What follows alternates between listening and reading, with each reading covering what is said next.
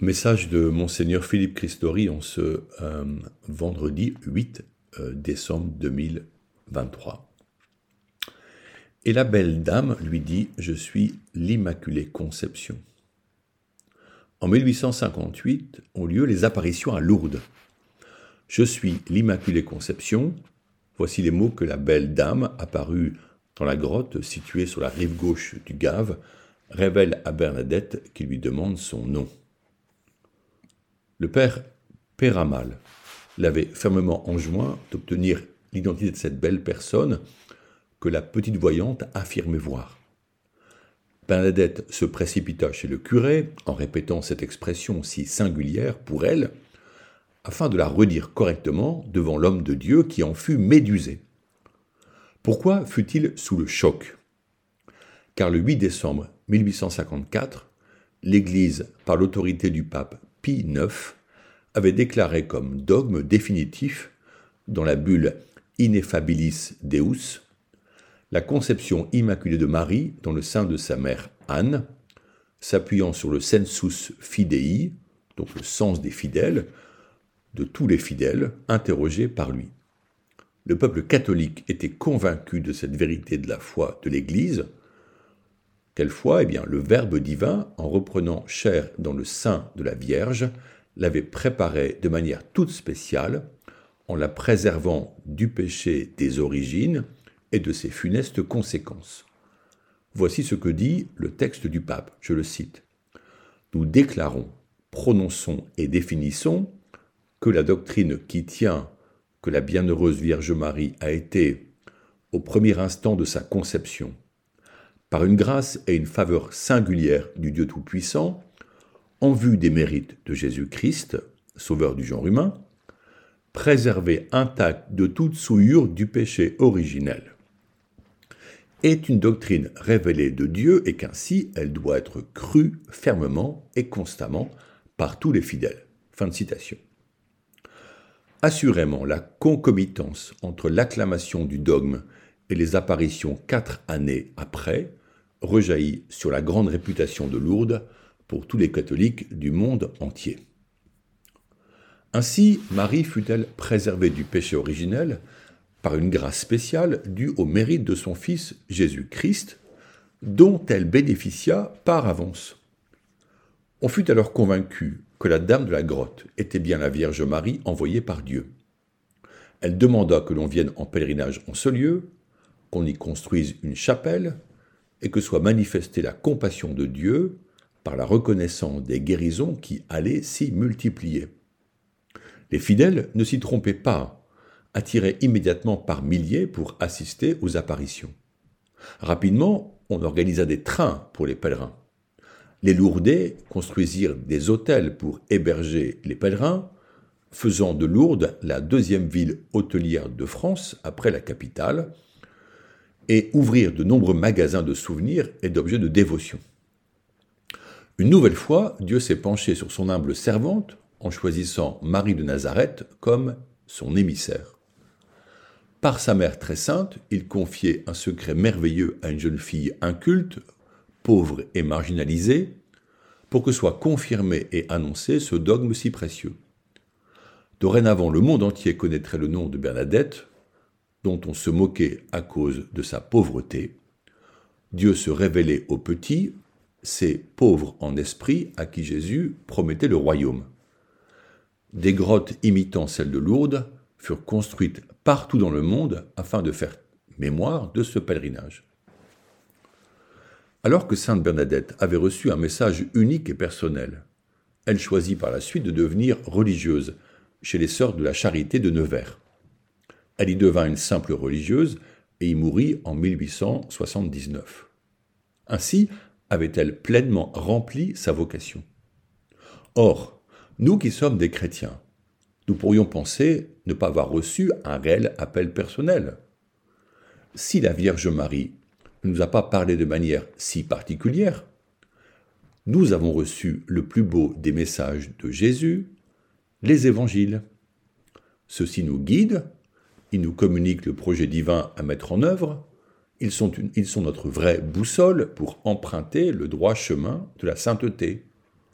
aucun d'entre nous ne peut dire qu'il ne sait pas vers où marcher. L'Église est dans la main de Dieu et l'Esprit Saint nous montre la voie si nous écoutons, dans le silence de la prière, notre conscience à la lumière de la parole. L'Esprit parle par les saintes écritures et la tradition, il nous enseigne toutes choses, comme Jésus l'a annoncé, par le magistère de l'Église. En lisant ces écrits avec d'autres chrétiens, pour nous former et pour en être transformés, nous serons comme Sainte Bernadette qui annonce aux hommes le message qu'elle a reçu.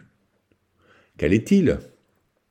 Ce message dit que tous les hommes et toutes les femmes sont invités au repas des noces de l'agneau, Jésus lui-même qui trône dorénavant dans la gloire du ciel. Le pape François vient d'écrire une exhortation sur la formation liturgique dont le titre vient de Luc 22, verset 15. Je cite ce titre, J'ai désiré d'un grand désir. Et il insiste sur l'urgence de l'annonce missionnaire en disant, je le cite, Nous ne devrions pas nous permettre ne serait-ce qu'un seul instant de repos, sachant que tous n'ont pas encore reçu l'invitation à ce repas, et que d'autres l'ont oublié ou se sont perdus en chemin dans les méandres de la vie humaine. Fin de citation, au paragraphe 5. Ces noces sont le signe de la vie éternelle dont l'Eucharistie est l'anticipation, tout en étant la continuation de l'unique sacrifice pascal opéré par la mort de Jésus sur la croix et sa résurrection le troisième jour. Pouvons-nous garder pour nous l'invitation de Jésus? Le désir du Christ nous concerne un double titre. Nous sommes les invités et nous sommes les invitants au nom de notre baptême. Face aux questions et aux défis qu'affronte notre société en France, il ne s'agit pas tant de dénoncer les choix politiques que d'agir en chrétien. Nous sommes loin du compte en réalité. À qui avons-nous rapporté les merveilles de Dieu ces derniers jours? Vers qui allons-nous pour évangéliser? Ne sommes-nous pas tous un peu lâches devant notre, vocation missionnaire? Oui, en ces jours d'avant, annonçons en vérité la fête de Noël comme étant la célébration de la venue de Dieu, de l'incarnation du Verbe divin fait chair en Marie. Ne taisons pas la bonne nouvelle, même au sein de nos familles, car souvent bien des membres ne pratiquent plus. Ne limitons pas nos prières familiales par peur de déranger, car il en va du salut et de la vie éternelle. Pour être témoin du Christ, il est nécessaire de vivre uni à lui en ayant une vie spirituelle engagée. S'il est heureux de voir qu'une nouvelle année liturgique commence, nous sommes encouragés à fortifier notre vie intérieure. Cela va nécessiter des choix. Ne serait-ce pas opportun de nous interroger dans la prière sur l'appel de Dieu?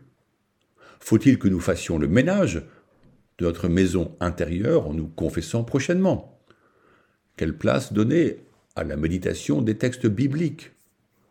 Faut-il choisir de modifier notre agenda afin que le Seigneur y ait la première place? Comment faire de notre cœur la demeure de Dieu quand il est encombré par nos attachements humains D'autres questions sont possibles. L'Esprit est là pour nous inspirer si nous nous mettons en vérité à son écoute. Je rédige ces lignes étant en retraite spirituelle car j'ai l'expérience que sans ces moments de recul et de ressourcement, notre vie passe d'une activité à un rendez-vous tous les jours sans espace paisible pour écouter Dieu. Je vous souhaite de prendre ce temps et de faire cette expérience, la Bible en main, la louange sur les lèvres, le regard tourné vers la nature, même si en ces jours elle se fane et que les arbres perdent leurs dernières feuilles. Eux aussi doivent se reposer pour laisser passer l'hiver et se préparer à porter du fruit au printemps prochain. Si nous avons le temps pour faire des courses, pour sortir avec des amis, pour aller à la chasse, pour pratiquer notre sport favori, pour chanter et jouer de la musique, ne serait-il pas juste de donner au Seigneur la dîme de notre temps, c'est-à-dire la première part de ce temps? Je vous souhaite un bel avant. Noël est très bientôt. Ce sera une merveilleuse fête dans la mesure où nous l'aurons préparée spirituellement de tout notre cœur. Prions maintenant un instant ensemble, je vous propose de reprendre l'Angélus, prière tellement liée à l'incarnation célébrée à Noël. L'ange du Seigneur apporta l'annonce à Marie, et elle conçut du Saint-Esprit. Je vous salue Marie, pleine de grâce, le Seigneur est avec vous. Vous êtes bénie entre toutes les femmes, et Jésus, le fruit de vos entrailles, est béni. Sainte Marie, Mère de Dieu, priez pour nous pauvres pécheurs, maintenant et à l'heure de notre mort. Amen. Voici la servante du Seigneur, qu'il me soit fait selon votre parole. Je vous salue Marie, pleine de grâce, le Seigneur est avec vous. Vous êtes bénie entre toutes les femmes, et Jésus, le fruit de vos entrailles, est béni. Sainte Marie, Mère de Dieu, priez pour nous pauvres pécheurs, maintenant et à l'heure de notre mort. Amen. Et le Verbe s'est fait chair, et il a habité parmi nous. Je vous salue Marie, pleine de grâce, le Seigneur est avec vous. Vous êtes bénie entre toutes les femmes, et Jésus, le fruit de vos entrailles, est béni. Sainte Mère de Dieu, priez pour nous pauvres pécheurs, maintenant et à l'heure de notre mort. Amen. Priez pour nous, Sainte Mère de Dieu, afin que nous soyons rendus dignes des promesses du Christ. Prions. Que ta grâce, Seigneur, se répande en nos cœurs par le message de l'ange. Tu nous as fait connaître l'incarnation de ton Fils bien-aimé. Conduis-nous par sa passion et par sa croix jusqu'à la gloire de la résurrection par le Christ notre Seigneur. Amen. Bonne journée.